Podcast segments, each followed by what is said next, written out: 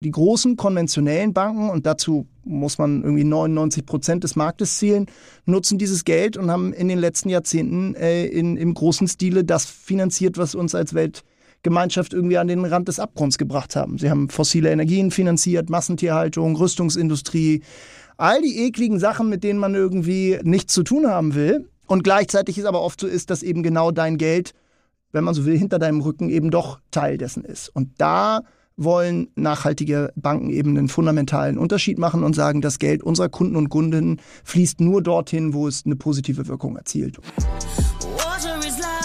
Aktivismus, Ehrenamt, soziales Engagement. Was versteckt sich eigentlich dahinter? Und wer engagiert sich hier eigentlich für was? Willkommen bei Viva la Social, dem Podcast von Viva Con Agua. Wir sind Micha Fritz und Sophia Burgert und sprechen hier mit unterschiedlichen Persönlichkeiten über ihre Beweggründe für soziales Engagement. Gemeinsam wollen wir herausfinden, warum es in der heutigen Zeit überhaupt so wichtig ist, sich zu engagieren und was kann Engagement überhaupt bewirken. Viel Spaß beim Zuhören.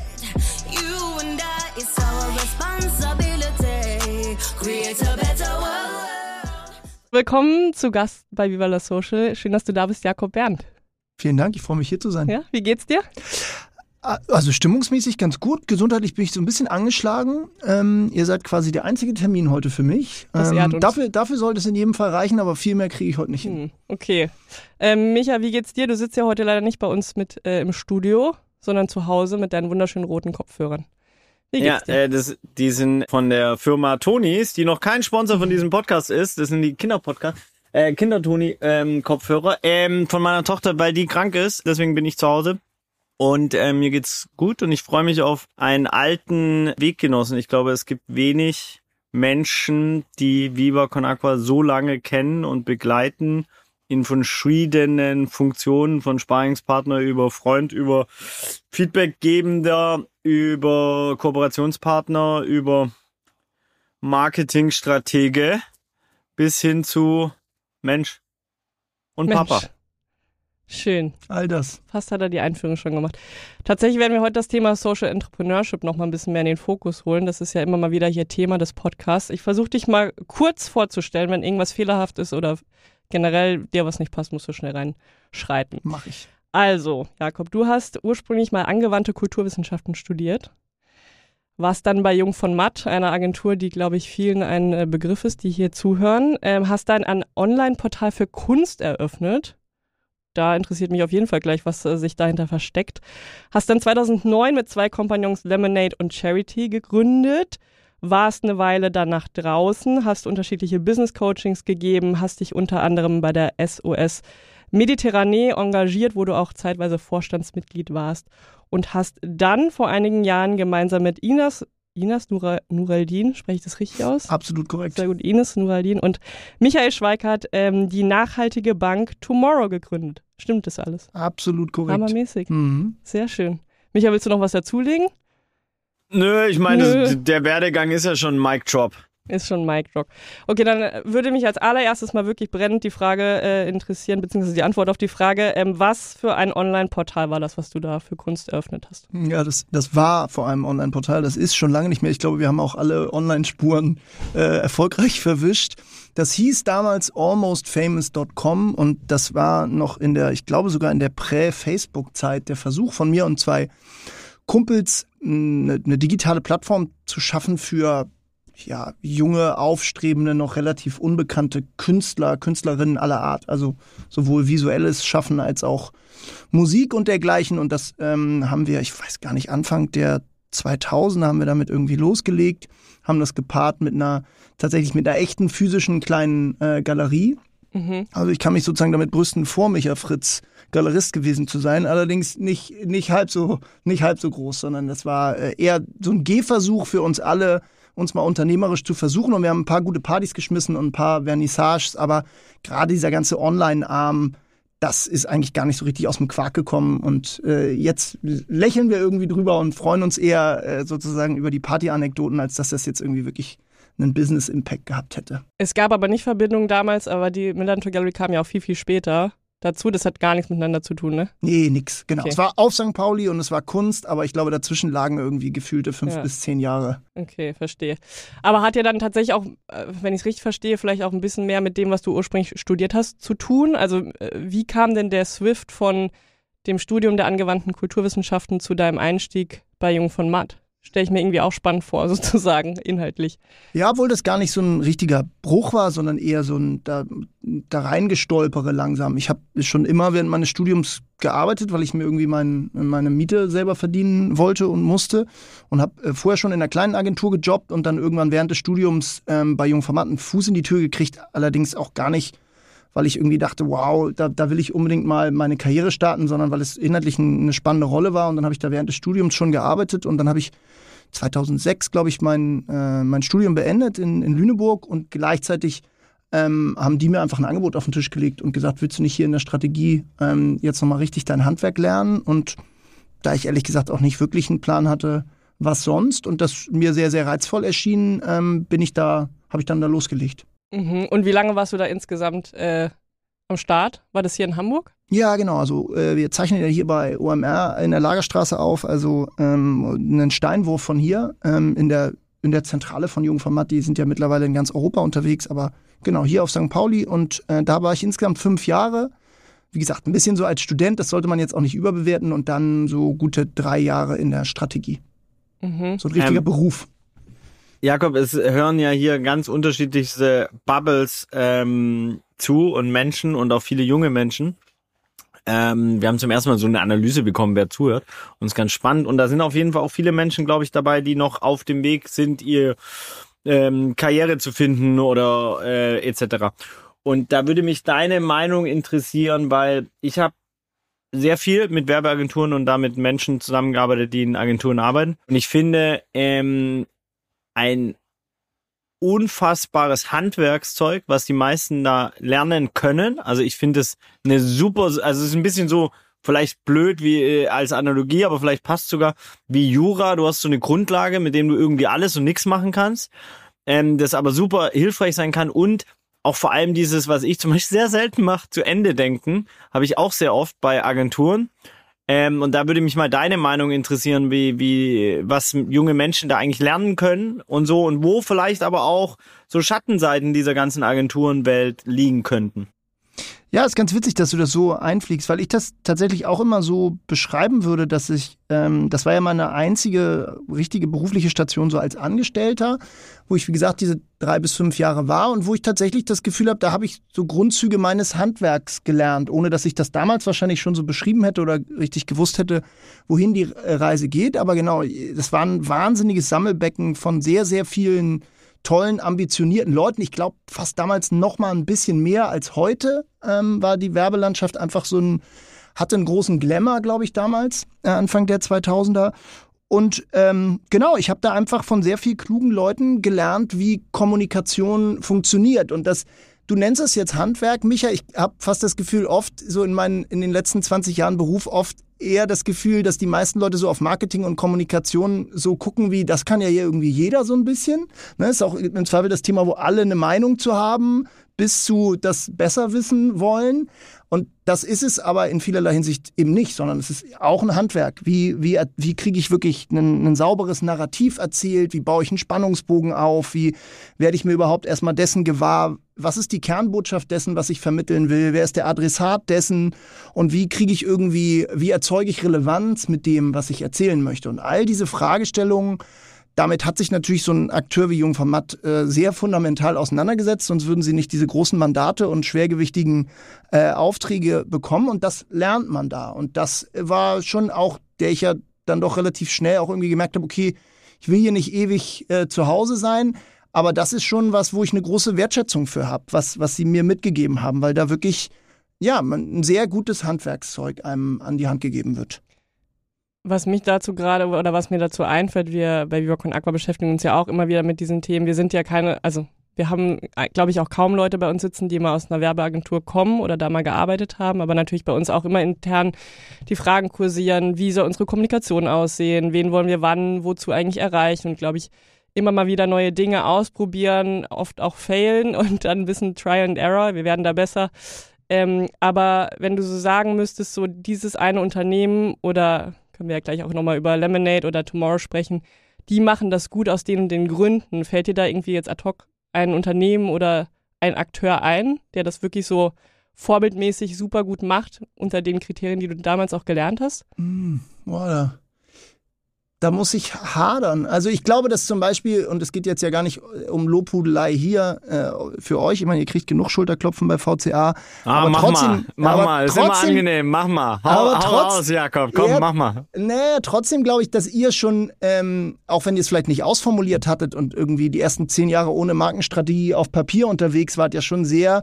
früh sehr exakt erkannt habt, was ist das Thema, was ihr bespielen wollt und was sind so die Instrumente und Kanäle. Ne? Ich glaube, ihr sprecht immer von den universalen Sprachen, Kunst, Sport, keine Ahnung, ihr Musik. könnt das Musik, ihr wisst das besser als ich ähm, ohne dass das jetzt vielleicht so äh, ausformuliert war. Aber ich hatte schon das Gefühl, dass ein starkes Bewusstsein, was ist die Botschaft, die wir droppen wollen und was sind so die, mhm. die Kanäle, die wir nutzen wollen.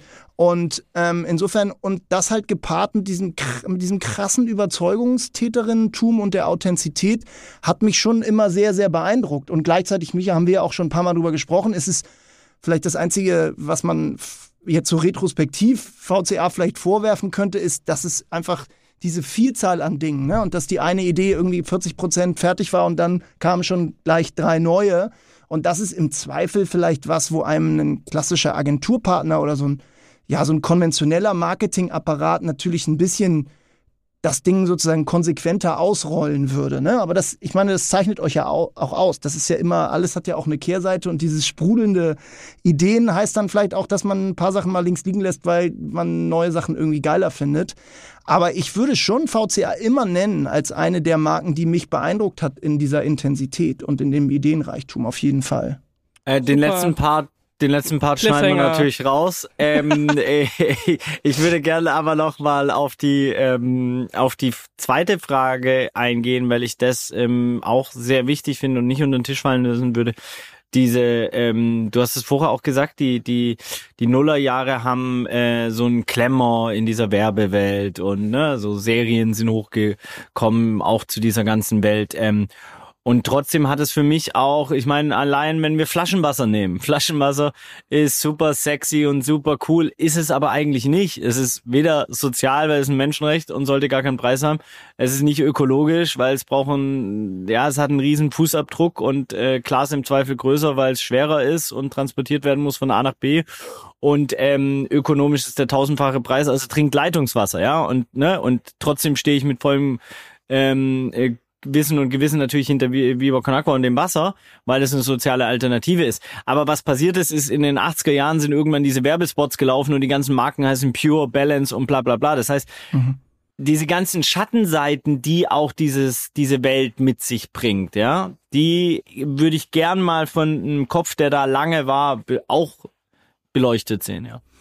Ja, absolut äh, gut, dass du da nochmal zu sprechen drauf kommst, weil ich bin ja auch aus Gründen dann da genau. irgendwie weg. Ne? Und einerseits weiß ich zu schätzen, was ich da gelernt habe und äh, gleichzeitig habe ich ja dann doch relativ früh gemerkt, dass ich mich damit nur bedingt identifizieren kann und so ein bisschen damit gehadert habe, jetzt irgendwie äh, mein Lebtag Werber sein zu müssen. Und ich glaube, das hatte einfach ganz viel damit zu tun, diese, diese krasse kreative Energie und äh, das, das gute Handwerkszeug, wem oder was das da zur Verfügung gestellt wird. Und man hat natürlich relativ ähm, willkürlich einfach äh, ist, ist man dem Ruf des Geldes halt gefolgt. Ne? Und das, das unterscheidet Jungformat nicht von, von anderen großen Agenturen. Die haben irgendwie einfach für große Automobilkonzerne, für vielleicht äh, jetzt in diesen Tagen ja nochmal äh, eklatant in seiner Bösartigkeit aufgefallen, den Axel Springer Verlag lange betraut und so. Also man hat einfach geilen Kram für zum Teil ähm, schreckliche Akteure gemacht so und das hat bei mir persönlich in meinem beruflichen Tun auch zu so absurden Situationen, dass ich irgendwie einmal die Woche nach Stuttgart geflogen bin, um irgendwie den neuen Flügeltürer von AMG zu bewerben oder mir zu überlegen, wie der heißt und das war so stand so in einer krassen Diskrepanz zu dem, was mir selber wichtig war oder wie ich selber gelebt habe. So, ich meine, heute habe ich ein Auto, aber ich habe irgendwie die ersten 35 Jahre meines Lebens keins gehabt und habe trotzdem irgendwie damals 60, 70 Stunden für eine Bude gearbeitet, um mir zu überlegen, wie man einen Flügeltürer einführt. So. Und das ist jetzt nur ein Beispiel, aber das hat natürlich schon gezeigt, dass ich denke, dass das relativ, ja, mir hat dann komplett so ein moralischer Kompass gefehlt in dieser, äh, in dieser Organisation. Und das war auch der Grund, wenn ich gemerkt habe, okay, bei aller Energie, die hier herrscht, habe ich schon Bock, irgendwie äh, anderswo Impact zu erzeugen. Ich glaube, das ist das eine. Und das zweite, und das meine ich, glaube ich, auch in, in Abgleich jetzt zu den frühen 2000ern, wo die Branche auch ein bisschen ihren Glanz verloren hat, wie sie halt arbeiten. Ne? Also sozusagen dieses, dass da einfach sehr viel junge äh, Leute sehr viel Zeit lassen und sehr wenig Geld dafür kriegen und es extrem hierarchische, ähm, auch männerdominierte Strukturen sind. Und ich glaube, dass das auch heute die guten Leute sich halt dreimal überlegen, ob sie wirklich in so eine 1000-Mann-Bude gehen oder ob sie nicht einfach sagen, ich mache einen geilen Scheiß mit zwei, drei Buddies und in irgendeiner eher äh, virtuellen Konstrukt. Ähm, ich glaube, das sind schon zwei Sachen, die ich retrospektiv, wo ich denke, okay, so geil war es jetzt auch nicht. Aber die wollten dich damals was wahrscheinlich auch halten, oder? Oder wie war das dann? Ja, auf, jeden Fall, aber es, äh, ich war relativ klar. Ich habe dann ja damals mit den äh, zwei Kompagnons diese, diese eigene, dieses Social Business losgetreten, damals noch nicht richtig wissen, wohin die Reise geht. Und war mir sehr klar, dass das, das hat halt alles für mich verbunden, wie ich arbeiten wollte. Insofern sind wir da gar nicht im Groll auseinander. Im Gegenteil, das war alles cool und die haben gesehen, okay, der Junge hat auch einfach Bock, sich, sich anders irgendwie seine Zeit zu vertreiben. Und insofern, ich bin auch immer noch gut befreundet mit einigen Leuten von damals, aber für mich war das einfach ein Kapitel, was, was zu Ende war. Ja, und aber ja auch spannend, dass du genau dieses Wissen und die Expertise dann für die Gründung eines sozialeren Unternehmens sozusagen einbringen konntest. Wie lange warst du denn insgesamt äh, dann bei Lemonade oder wie lange hast du das sozusagen in der Rolle dann auch ausgeführt? Ja, das ging 2008 los, also relativ nahtlos oder 2009 aus, aus dem, aus dem äh, eben genannten Job und dann waren es ja, fast zehn Jahre, ich glaube ah, wow. achteinhalb oder so. Es war schon ein sehr langes, intensives Kapitel meines, meines Lebens und sehr, sehr prägend in vielerlei Hinsicht. Mhm. Ich habe nämlich auch gelesen, ich gucke hier nochmal auf meinem schlauen Zettel. Jetzt finde ich auf Sophia die liest nicht. immer ganz viel. Ja, ähm, nein, wie, ich meine, wie erfolgreich mittlerweile auch dieses Unternehmen ist. Also diese Limonade kriegt man ja mittlerweile, kriegt man die auch international? Ja, ja, auf jeden Fall. Also ich habe jetzt die, die, die neuesten äh, Fakten nicht parat. Ich bin ja nun auch schon seit äh, fünf Jahren, sechs Jahren nicht mehr irgendwie operativ involviert. Insofern, wer die neuesten News haben will, der muss jemand anders fragen. Aber genau, es ist international nach meinem Kenntnisstand immer noch damals auch schon gewesen. Ich glaube, wir waren damals so in zehn Ländern bummelig. Vielleicht waren es acht, vielleicht waren es elf, keine Ahnung. Aber dieses Projekt von äh, irgendwie äh, ein alltägliches Konsumgut mit sozialem Auftrag, das haben wir schon relativ früh gemerkt, dass das auch über deutsche Grenzen hinaus funktionieren kann. Und insofern, ja, das hat sich ähm, nach meinem Kenntnisstand bom bombig entwickelt und ist, glaube ich, weiterhin so ein, ein, ein Leuchtturm, was, äh, was diese Art von Business machen angeht. Ich habe es jetzt nochmal hier gefunden, es sind tatsächlich, also die Limonade ist in 15 Märkten aktiv und es wurden bereits mehr als drei Millionen Euro für Sozialprojekte im globalen Süden erwirtschaftet. Also das sind ja schon mal ja. relativ beeindruckende Zahlen, würde ich mal sagen. Ja, das, ganz angespannt. An, nein, nein, nicht angespannt. Mm. Also, wobei meine Schwester, die ist ja Notärztin, äh, die sagt immer, ey, Michael, wir müssen jetzt mal da in die Stirn Botox reinballern. Ähm, die ist aber auch ein bisschen was die, was die Zornesfalte angeht. Ich habe die auch, ja, hab mich genau, damit auch schon genau. beschäftigt. Wie viel kostet das ungefähr? Hast ey, es ist so, ja klar, also natürlich äh, 100 Euro eine Spritze. Ähm, und ey, das ist natürlich, also es ist super grenzwertig, äh, aber so ist meine Schwester an der Stelle nur Liebe an dich, Dr. Börre. Ähm, doch, das ist nicht das Thema. Nee, warum ich so ein bisschen natürlich, weil erstens ist mir sofort eingefallen, wir haben demnächst auch Eileen Puhlmann vom äh, Verein äh, von Lemonade Charity da, mhm. die dann auch nochmal über die Projekte und äh, genau diese drei Millionen und sicherlich bringt sie ja glücklicherweise auch nochmal ein paar andere Themen mit ähm, äh, interessante Gesprächspartnerin. Aber was mich da interessieren würde, warum ich dann auch so die Anspannung habe, deswegen schon richtig, weil es natürlich auch ein, äh, ähm, ein spannungsvolles Thema ist. Ja, du bist ja äh, rausgegangen, also man geht ja auch nicht immer quasi einfach nur raus. Ähm, so. Und ich hatte immer die Frage, die mich beschäftigt hat, ist, ob der soziale und moralische und ethische Kompass, der an Gründerinnen aus eben der Purpose Economy und sozialen Unternehmertum, Vereine etc., Gründerinnen und so weiter, einfach höher ist und ob dem ein Mensch eigentlich auch gerecht werden kann und damit auch ein menschliches Konstrukt aus Freunden, die etwas zusammen gründen und so weiter oder ähm, ob man da die Kirche auch im Dorf, äh, im Baum, Baumkirche irgendwas im Dorf lassen sollte und ähm, eine Entspannung reinbringen sollte, weil das sonst gar nicht handelbar ist. Und das würde mich aus deiner Perspektive so in interessieren, weil ich nur um den Punkt vielleicht so abzuschließen, den ich äh, auf die oder die Frage, weil ich habe das Gefühl, dass wir weniger scheitern dürfen, eigentlich, mhm. um genau auch da Vorbild zu sein in so einer sozialen ähm, Verantwortung um da eine Transformation auch in der Wirtschaft herzukriegen. Weil, das muss man ja auch ganz klar sagen, du warst mit dem, was du mit äh, Paul und Felix, also ja die beiden anderen äh, äh, Gründer, ähm, die es immer noch machen, warst ein absoluter Vorreiter. Es gab neben Viva Con Agua nichts anderes, was mir einfällt. Und heute poppt ein Sozialunternehmen nach dem anderen. Und du hast dann später die Bank, auf die wir sicherlich noch eingehen werden, mitgegründet, die ja auch einen sozialen Transformationsprozess. Also lange Rede, kurzer Sinn. Ich glaube, du hast die Frage verstanden und ich bin sehr gespannt auf deine Antwort. Ja, ja also wenn ich die Frage nehme, ist, muss man einem höheren Maßstab gerecht werden, dann ich, ich glaube schon, dass einfach sehr viel Erwartung da, da drauf gehalst wird, so für Leute, die, die sich eben sozusagen selber diesen Auftrag auferlegen oder ihn verspüren, zu sagen, ich will Unternehmertum mit einem sozial-ökologischen Auftrag verbinden. Und natürlich man die gleichen Limitationen hat und die gleichen Fehler vielleicht auch macht wie konventionelle Unter Unternehmer oder Unternehmerinnen auch. Aber wenn man dann scheitert, vielleicht die Häme oft noch größer ist. Da gab es ja in den letzten Jahren nun auch äh, sozusagen äh, laut mediale Beispiele, ähm, wo, wo einfach, ich, vielleicht ist das, ich würde es aber gar nicht als Bürde oder als Last empfinden so. Gleichzeitig wird einem ja auch viel äh, Anerkennung und, und Lob zuteil. Weißt du? Also ich bin der Letzte, der jetzt irgendwie klagen will über das mhm. Dasein des äh, Sozialunternehmertums. Ich, ich fühle mich extrem privilegiert. Ich kann meinen eigenen Werten gerecht werden und trotzdem darf ich an ziemlich großen Rädern drehen und Leute geben mir Geld und Menschen äh, ihr, ihr, Talent und ihre Arbeitskraft. Insofern, das ist schon alles ziemlich, ziemlich geil. Aber natürlich äh, merkt man schon, wenn man da äh, scheitert oder Fehler macht, dass im Zweifel es immer Leute gibt, die sagen, ah, habe ich doch gleich gesagt und so sauber seid ihr ja gar nicht und so weiter und so fort. Und ich glaube, das waren auch Le Lehren jetzt aus fast zehn Jahren Lemonade. Das war eine krasse Reise, die hatte ganz viel Kraft und Momentum, das hat derbe Bock gebracht.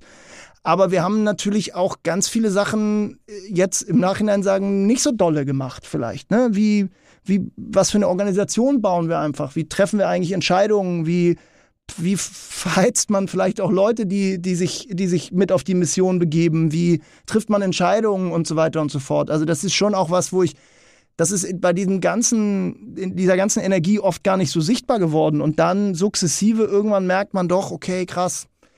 Ja, wir sind halt ganz schön schnell losgerannt und haben uns auch ein paar entscheidende Fragen nicht gestellt oder erst auf halber Strecke gestellt. Und deswegen so in Short habe ich ja irgendwann für mich auch gesagt, okay, ich muss meine Energie irgendwas Neuem zuwenden, weil ich ich habe ganz viel Liebe für, für das, was wir damals gemacht haben und ich möchte es gar nicht missen, aber ich habe irgendwie gemerkt, okay, ähm, es geht vielleicht aus meiner persönlichen Warte auch noch anders oder noch ein bisschen besser, so wie man, wie man einfach arbeiten möchte. Und das glaube ich, auch total okay, ähm, aber hat auch ein bisschen gebraucht, um das so an, anzuerkennen. Es ist so spannend, weil alles, was du gerade aufgezählt hast von den Themen oder die Fragen, die jetzt erst mit sozusagen für dich mit dem Abstand nochmal sichtbarer wurden, habe ich das Gefühl, vieles davon spielte oder spielt bei Viva Con Agua in der Entwicklung halt auch einfach eine krass große Rolle. Ne? Also gerade so Themen, wie treffen wir uns Entsche äh, unsere Entscheidungen, wie schaffen wir, dass die Leute nicht so einen krassen Mental Load haben von den Kolleginnen, die die Festivals machen. Also ich glaube, ja da sind dann doch am Ende des Tages ähnliche Herausforderungen für Leute, die in dem Social Business Sektor unterwegs sind. So. Ja, vielleicht gerade. Ne? Also ich, ich, ich sehe Micha nicken und Micha, wir haben da ja auch drüber gesprochen, ne? die letzten Jahre öfter mal. Das ist diese die Tendenz zur Selbstausbeutung, ähm, die sich ja nicht nur die Gründer und Gründerinnen zu eigen machen, sondern auch ganz viele andere Leute, die vielleicht gar nicht im Rampenlicht stehen und die einfach extrem viel investieren von ihrer Zeit, ihrer Energie, äh, vielleicht sogar ihres Geldes, wie auch immer, und die, die man so mitschleift und die ja letztlich auch das Benzin sind, die den Motor am Laufen halten. Und wenn man das nicht sieht und da irgendwie nicht so achtsam ist, vielleicht weil man es auch einfach nicht peilt, so als Gründer oder Gründerin, und weil man so busy ist, zum Teil mit den Projekten, zum Teil mit seinem eigenen Ego, dann ist es ne, auch ein Preis, den man zahlt. Ne? Und das ist, haben, glaube ich, ganz klassische große NGOs auch. Ne? Ähm, aber ich glaube, das ist bei diesem sozusagen, wenn das noch auf so eine Startup-Kultur und so einen Projektcharakter trifft, dann noch mal doller. Sorry, dass da, ich kurz lache, der. weil er so schnauft. Ich weiß nicht, was ist da los? Das könnte ein geheimes Zeichen für, äh, entweder er ist getriggert oder er sagt, Alter, wir haben nur noch eine Viertelstunde. Ja, der Typ soll jetzt mal nee, über was anderes also, reden. Nee, also erstens ähm, habe ich einfach ein bisschen gerübst ähm, und das wollte ich so äh, äh, unmerklich wie möglich machen. Zweitens ähm, möchte ich mich ganz klar von deiner Aussage distanzieren, dass die Ehrenamtlichen das Benzin sind. Das finde ich keine Analogie, die unseren Ehrenamtlichen gerecht wird. Ja, okay. ähm, mit sehr viel Humor natürlich, just kidding. Ähm, und ähm, drittens hätte ich, hatte ich eine Frage im Kopf. Glaubst du, ähm, und das liegt daran, dass so äh, Typen, so maximal privilegierte weiße Cis-Dudes wie wir erst so mit 38 reflektiert werden ähm, und dann solche Gedankengänge haben, die sie dann mit 27, wenn sie sowas auf äh, Testosteron und yeah und let's change the world and make it a better place and yeah it's awesome und diesen ganzen Bullshit, der auch voll wichtig ist, damit du in ne, in diese Veränderungsdynamiken ja auch reinkommst und so weiter den du in einem nicht diversen Gründungsteam, sowohl euers als auch unsers, mhm. ähm, äh, gar nicht hattest. Also diese Reflexion, diese, diese äh, Perspektivenvielfalt, sondern eher Testosteron, Ego, bam, bam, bam, ballern. Ja, ich, also ich glaube schon, dass das jetzt auch nicht Zufall ist, dass uns das so ging und euch das so ging und vielleicht vielen anderen auch so geht. Und ich, genau, wahrscheinlich hast du die Faktoren genannt. Ich glaube, es ist vielleicht auch eine Frage des Alters und der Reife. Ähm, dann die Frage des Setups, genau. Und wir waren irgendwie drei weiße Akademiker-Boys, ähm, die mehr oder weniger aus dem Studium oder aus dem ersten Job raus gegründet haben. Ähm, ich, genau, ich bin jetzt 10, 15 Jahre später, ich bin Familienpapa, ich habe irgendwie, ich glaube auch das Scheitern natürlich extrem, also Scheitern mhm, jetzt in Anführungszeichen mhm. dazu beigetragen habe, überhaupt mal kurz, äh, vielleicht auch zu kurz noch innezuhalten und zu fragen, was ging eigentlich da ab die letzten zehn Jahre? Ähm, und sich damit auseinanderzusetzen und das aufzuarbeiten. Vielleicht wäre ich auch noch gar nicht an diesem Punkt, so kritisch auf mein eigenes Tun zu schaffen, wenn es nicht zwischenzeitlich auch dieses Tal gegeben hätte, durch das ich mhm. auch durchgegangen bin und mm, ich mich auch konfrontieren musste mit der Frage und dann natürlich aber auch die Chance hatte noch zu sagen, wie will ich eigentlich arbeiten? So und wie möchte ich auch, was für ein Unternehmer möchte ich auch sein und was für eine Organisation möchte ich bauen? Und das äh, ist natürlich auch eine, eine Chance gewesen, so die ähm, ja vielleicht auch einmal diesen Cut brauchte. Mhm. Oder genau, es kann natürlich auch anders kommen. Ne? Es kann auch sein, dass du einfach selber auf den Trichter kommst oder dir irgendjemand den Kopf wäscht äh, aus deinem Team oder dein Partner, deine Partnerin oder so. Aber bei mir war es, glaube ich, ich habe das gebraucht, weil man auch ein bisschen geblendet ist natürlich. Du, wenn du immer nur Schulterklopfer kriegst und alles irgendwie feiern. Und das ist ja auch ein bisschen das Absurde bei Sozialunternehmertum. Du kriegst ja von so vielen Seiten Komplimente. Wenn du gutes Business machst und auch noch irgendwie eine gute Impact-Story, dann sind alle irgendwie gut Freund. Aber ähm, genau, das äh, glaube ich, da hat es ein bisschen gebraucht, um zu merken, okay, ist schon auch noch Luft nach oben hier. Ich frage mich ganz kurz, bevor ich meine nächste Frage stelle, ob Micha die ganze Zeit zuhört und sich so denkt, Kenne ich, kenne ich, kenne ich. Ich kriege auch immer nur Props. Naja, vielleicht gründe ich auch mal irgendwann was ganz Eigenes. Weil diese Gedanken nee. waren schon auch immer mal wieder bei dir präsent, oder? Nee, absolut nicht. Also Viva Con Agua for Life heißt meine äh, E-Mail-Adresse und ich glaube, ich würde nirgends ansatzweise so viel Impact haben können. Ähm, nee, in meinem Kopf war eher so, ich habe mich dann gefragt, weil ich kenne das mit dem Schulterklopfen zu 100 Prozent. Ähm, hab allerdings über die letzten Jahre auch einen echt geilen Circle aufgebaut von Leuten, die mir richtig auf die Fresse hauen. Mhm. Äh, die mir richtig ehrlich ist. Kommunikation ist uns auch wichtig. ja. Äh, nee, ja, ich habe den Kurs noch nicht äh, final, ähm, also ähm, eh absolviert, ähm, nur mal so nebenher, äh, quasi äh, online, aber das ist was anderes. Ähm, nein, aber das heißt, ich krieg sehr viel kritisches Feedback. Ich krieg sehr viel Feedback, das wirklich an die Substanz geht, egal ob es an äh, bei mir ist oder bei bei Viva, weil ich es auch kultiviert habe, ganz ehrlich.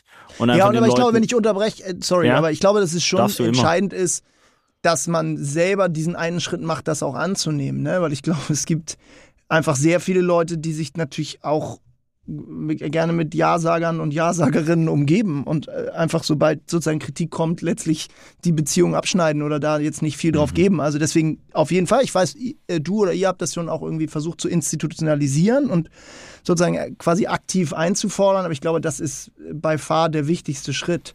Also mhm. über diese eigene Fehlbarkeit sich erstmal bewusst zu werden ähm, und dann sich das halt auch reinzuholen. Absolut. Und sowas ist ja auch nie einfach. Also da haben wir ja im Podcast auch mal wieder drüber gesprochen. Das sind ja teilweise auch schmerzhafte Erkenntnisse. Zu checken, so, ey, wir alle haben teilweise, keine Ahnung, tief rassistische Sozialisierung erfahren. Die Art und Weise, wie wir als Viva Con Agua, als weiße NGO Entwicklungszusammenarbeit betreiben, kann nie auf Augenhöhe stattfinden. Also all das ist halt mhm. irgendwie, ja, gut dafür offen zu sein, aber am Ende des Tages ist sowas natürlich auch extrem, also auch wieder ein Privilege, ne? nur diese Anspra Anstrengung sozusagen zu spüren, aber trotzdem halt, es ist. Ja, aber es ist ja auch ein schmaler Grad, ne? Also ich glaube, dass dieses, äh, vielleicht die ersten Jahre so einfach nur nach vorne gucken und nur losballern, diese Energie natürlich auch was freisetzt und einen mhm. natürlich im Zweifel auch sch schneller wird. Und ich glaube, es ist ein schmaler Grad zu die Frage, wie vielen sozusagen, wie perfekt möchte ich agieren nach, nach innen und nach außen und äh, sozusagen will ich, will ich allen Stakeholdergruppen gerecht werden. Ich will das gar nicht relativieren, das, was wir gerade gesagt haben. Ich glaube, es ist nur, es ist eine Gratwanderung, ne? zu sagen, weil ich glaube, dass wenn du es wirklich perfekt machen willst, dann ist es wahrscheinlich nicht Unternehmertum. Nein, ähm, das, das, das geht auch nicht. Ich meine, ich muss an eine mhm. Situation denken, wo ich vom Southside 11.000 Euro Spendengeld im rechten Socken transportiert habe.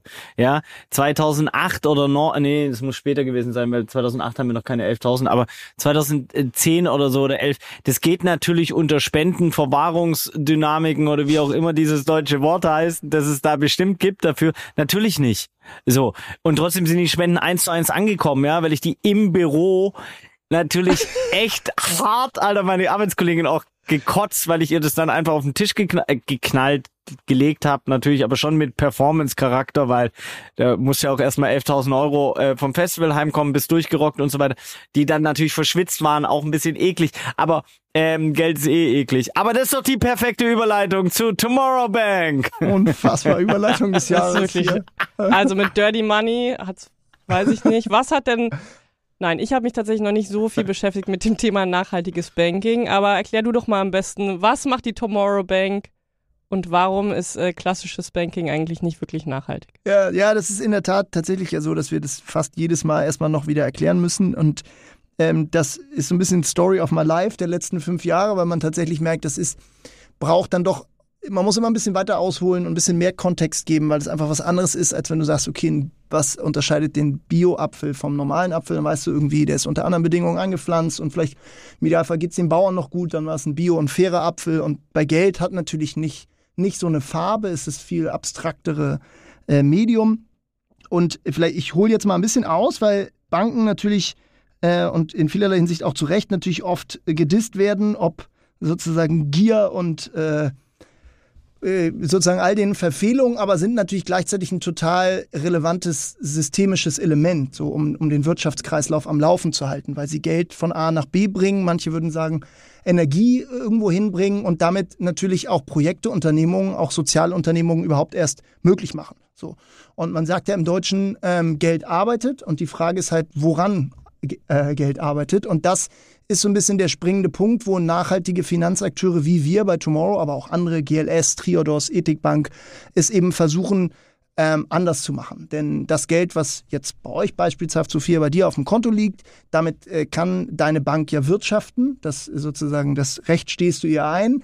Und die Frage ist halt, was macht sie mit diesem Geld so? Und die großen konventionellen Banken, und dazu muss man irgendwie 99 Prozent des Marktes zählen, nutzen dieses Geld und haben in den letzten Jahrzehnten äh, in, im großen Stile das finanziert, was uns als Welt Gemeinschaft irgendwie an den Rand des Abgrunds gebracht haben. Sie haben fossile Energien finanziert, Massentierhaltung, Rüstungsindustrie, all die ekligen Sachen, mit denen man irgendwie nichts zu tun haben will. Und gleichzeitig ist aber oft so ist, dass eben genau dein Geld, wenn man so will, hinter deinem Rücken eben doch Teil dessen ist. Und da wollen nachhaltige Banken eben einen fundamentalen Unterschied machen und sagen, das Geld unserer Kunden und Kundinnen fließt nur dorthin, wo es eine positive Wirkung erzielt. Und das ist in unserem Fall, sind das vielleicht erneuerbare Energien oder sozialer Wohnungsbau oder Renaturierungsprojekte etc. pp. Also man legt quasi einen Wertefilter davor und äh, schickt oder lässt das Geld dorthin strömen, wo es aus unserer Warte eben Gutes tut und nicht Teil äh, von, von Zerstörung ist am Ende des Tages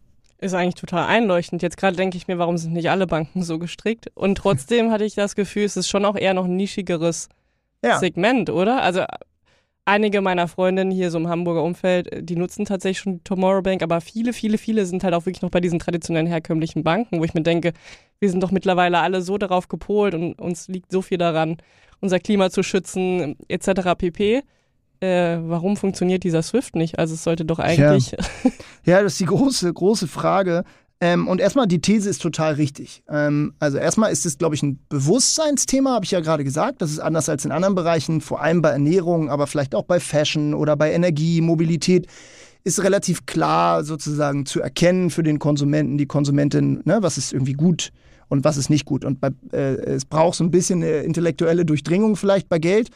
Dann ist es, glaube ich, ein totales äh, Komfort-Faulheitsthema. Die Leute ist halt, man ist es wahnsinnig gewohnt. In der Regel haben alle Leute ihr Konto hat Mama oder Papa oder Onkel oder Tante eröffnet, irgendwann, als man, keine Ahnung, 11, 12 war oder vielleicht 15, 16 oder so. Und in der Regel schleppt man das so mit und ist halt bei seiner Volksbank oder seiner Sparkasse von damals, weil es hat ja auch nie so richtig wehgetan und im Zweifel waren die vielleicht auch alle ganz nett und es gibt wenig konkreten Schmerz. So. Ähm, und gleichzeitig fühlt es sich wahnsinnig mühsam an, jetzt seine Bank zu wechseln. Und dann ist es auch noch ein Vertrauensthema, ne? was die wenigsten Leute vielleicht so ganz explizit sagen, aber das zeigen unsere Forschung einfach, dass du schon ein bisschen das Gefühl hast, mh, hm, so eine Sparkasse, die ist ja schon immer da gewesen, die bleibt wahrscheinlich auch, da, da fühle ich mich irgendwie so ganz wohl. Und ich glaube, aus diesem Konglomerat wird so ein bisschen dieses Thema, dass, dass es schwieriger ist, die Leute von einem nachhaltigen Konto zu überzeugen, als von einem nachhaltigen Apfel. So, weil letzteres ist einfach ein Impulsding. Kostet irgendwie 40 Cent und der andere kostet 30, ist egal, habe ich Bock drauf, tue ich mir auch in meinen Körper rein. Ist ja auch ein bisschen äh, plakativer, ne? Ja, genau. Also ich meine. So, und das ist so ein bisschen der, äh, natürlich die, äh, der Kampf, den wir kämpfen. So, ähm, und jetzt schon auch relativ erfolgreich. Gut 120.000 Menschen haben, äh, Tomorrow zu ihrem finanziellen Zuhause gemacht und auch die GLS und Triodos und die anderen sind auch auf dem Vormarsch. Aber es ist schon auch noch Arbeit, weil man natürlich auch gegen einfach krasse Player antritt, die natürlich wahnsinnig tiefe Taschen haben, ähm, und auch gut drin, so ein bisschen ihr, ihr all ihre Evilness auch ganz gut zu verschleiern. So. Und sei es sozusagen mit viel Marketing-Brimborium, Greenwashing etc., ist schon einfach äh, Arbeit. Ich habe einen geilen, einen vielleicht geilen Werbespot ähm, für dich, äh, während du geredet hast. Und zwar wechsle deine Bank und auf der einen Bank ist natürlich eine klassische Parkbank, äh, ähm, so sitzt dann halt so Volker Wissing. Ich glaube, der kann ganz gut die fossilen Energien ähm, oh. so ähm, projektionsmäßig. Dann sitzt da jemand aus der Waffenlobby. Äh, dann sitzen halt genau die Leute und auf dem anderen Park, äh, Bank ist halt Party oder kannst halt packen, was du hin, äh, hinpacken willst. Aber dann hättest du einen ganz geilen Move, dass du eigentlich relativ einfach drehen kannst mit äh, Deepfake oder AI macht Volker Wissing auch mit. Ja. Auf jeden Fall, Volker ist am oh. Start. ja, Volker ist am Start, sowas von. Fände ich aber lustig, wollte ich nur sagen. Aber ähm, jetzt ja, kommt nehm ich, ein, nehm ich mit, nehm ich mit. Jetzt, jetzt kommt ein Problem meistens bei Jakob, dass er die meisten Ideen erst bei 100% akzeptiert. Ja. Ich würde dir sagen, die Idee ist bei so 20. Ja, nö, ah, nö, lass, uns auf, lass uns auf 50 einigen. Ja, lass uns auf 50. Ich glaube, dieses, die mit der Metapher Parkbank zu arbeiten, das stand natürlich schon öfter im Raum, aber so richtig geil war die Idee nicht. Insofern finde ich, gehört das schon, äh, äh, hat sich schon nach oben gespielt, gerade der Vorschlag. Ja, hat sich nach oben gespielt, sorry. Inner innerlich notiert. Ja. Ich habe jetzt tatsächlich mal noch eine andere Frage, ja, die mehr mit dem Thema zu tun hat. aber wie, wie, also ich stelle mir das einfach so crazy vor, ähm, sich in dieses extrem komplexe Themenfeld einzuarbeiten. Wie gesagt, ich habe mich Anfang letzten Jahres zum ersten Mal so damit beschäftigt, was passiert mit meinem Geld, was will ich investieren, was sind ETFs. Das ist ja schon mhm. ein crazy mhm. Riesenberg, wenn man, lernt man nicht in der Schule so. Viele Leute wissen überhaupt nicht, was äh, da abgeht.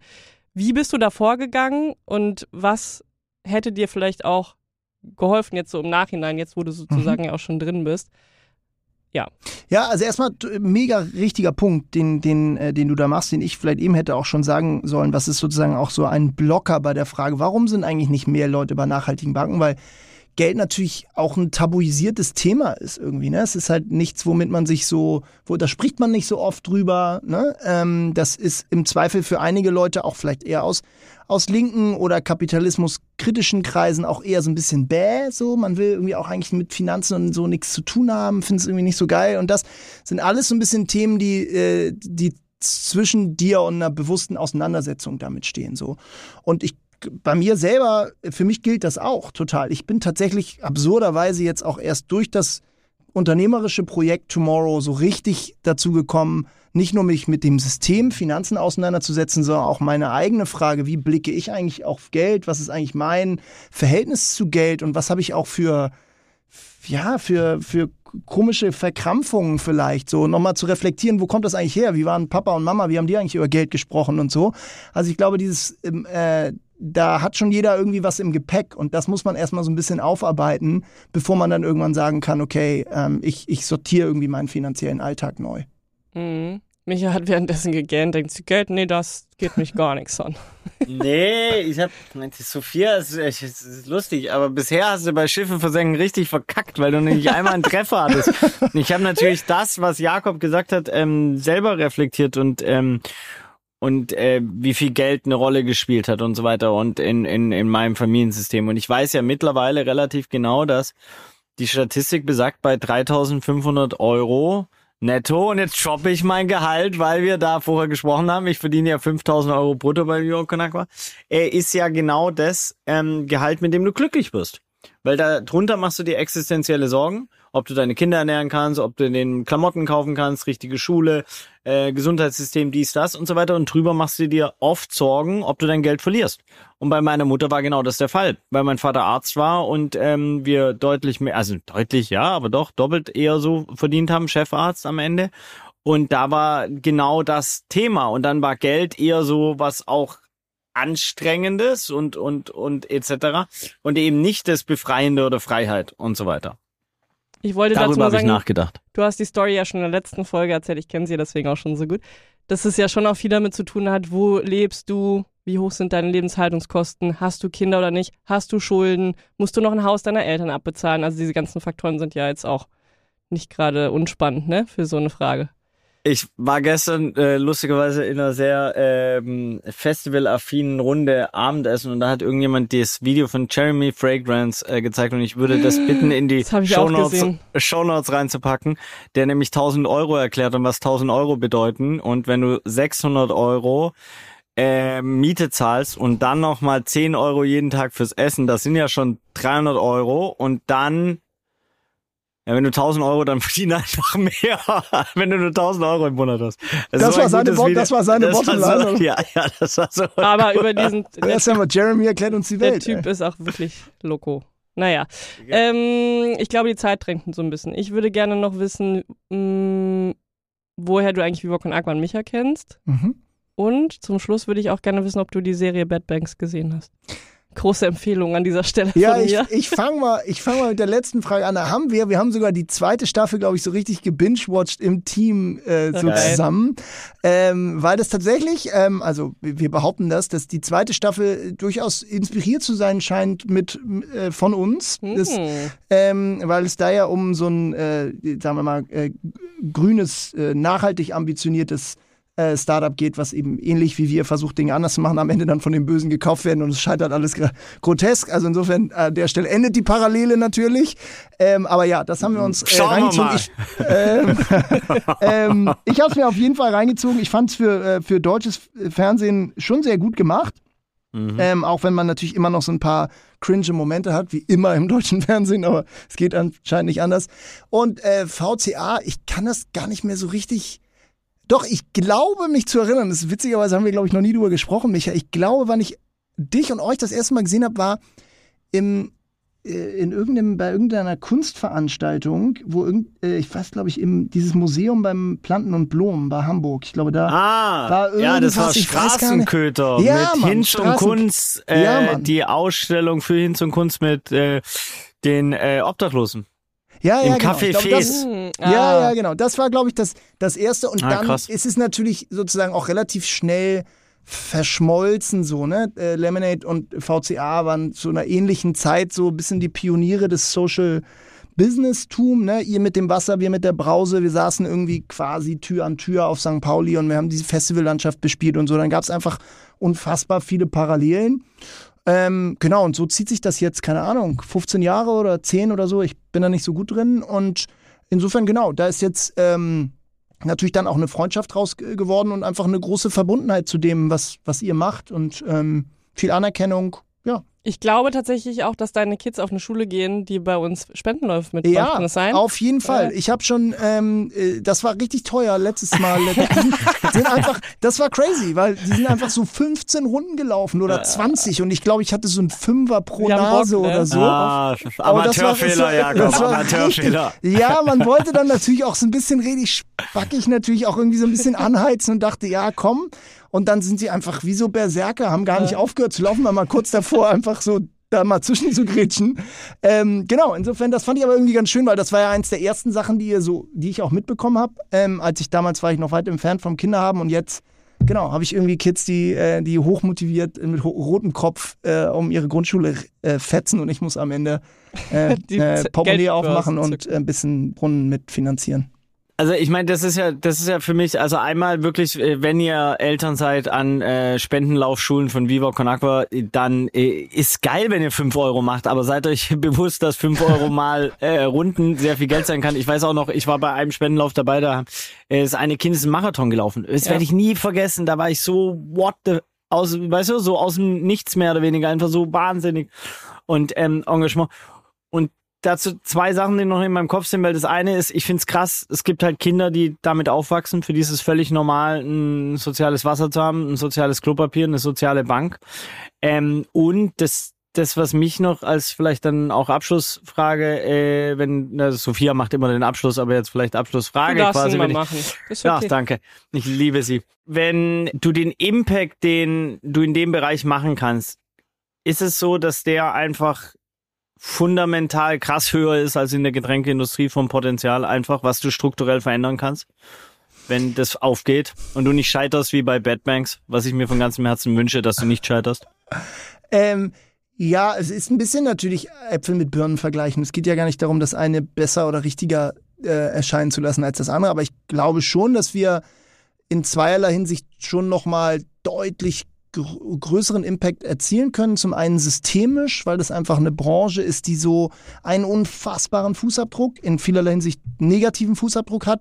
Und wir, glaube ich, schon sehr viel Veränderung von Denkmustern da reingebracht haben gerade. Und ähm, natürlich einfach Giganten dazu bewegen, ihre eigene Wertschöpfungskette anders zu denken und gleichzeitig, wir sind ja noch ein verhältnismäßig kleines Licht, aber sind auch schon 120.000 Kunden, da liegt fast eine halbe Milliarde Euro auf den Konten. Es sind einfach krasse Zahlen und davon wiederum haben wir ein gutes Drittel ungefähr verinvestiert in Green Bonds und Social Bonds. Das heißt, wir reden da schon von 150 Millionen Euro, die, die am Ende ne, erneuerbare Energien und sozialen Wohnungsbau finanzieren. Das sind natürlich einfach kranke Zahlen so. Und wir, wir fangen natürlich gleichzeitig auch erst an. Wir haben irgendwie, wir wollen ähm, die, dieses Projekt noch deutlich wachsen lassen, haben jetzt extrem viel investiert in, in eine technologische Plattform und die Skalierung beginnt im Grunde genommen jetzt erst.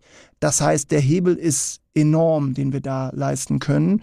Und das ist jetzt gar nicht, heißt jetzt nicht, dass nicht trotzdem Leute soziale Brause machen sollen oder Nussriegel Nein. oder Wasser oder so, aber es ist einfach, ähm, genau, es ist natürlich nochmal noch mal ein anderer Hebel, den man einfach anlegt oder den wir anlegen wollen.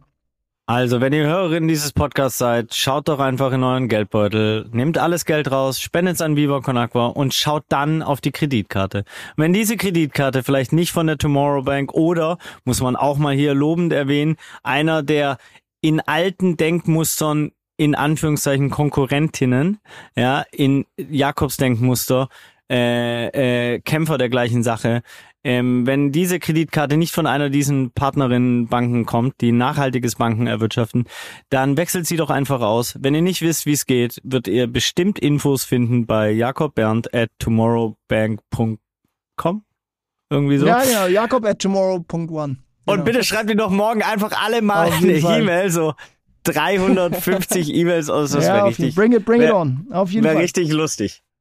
Schön. Das war ein tolles Outro, Micha, von dir. Nehmen wir. Danke. Ein Kompliment von Sophia nehme ich auch immer.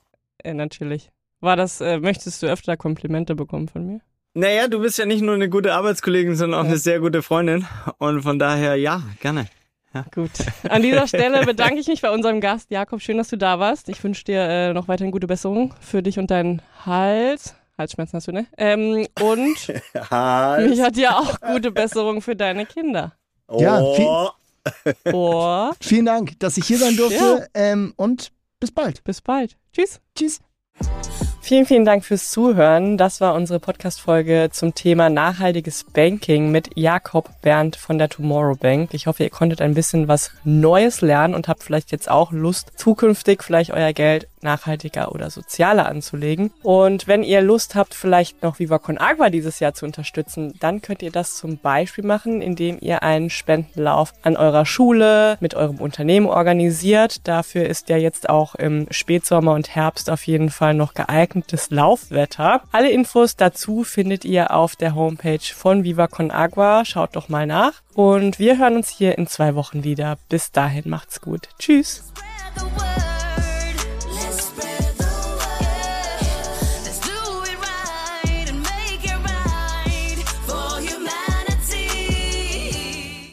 Dieser Podcast wird produziert von Podstars bei OMR.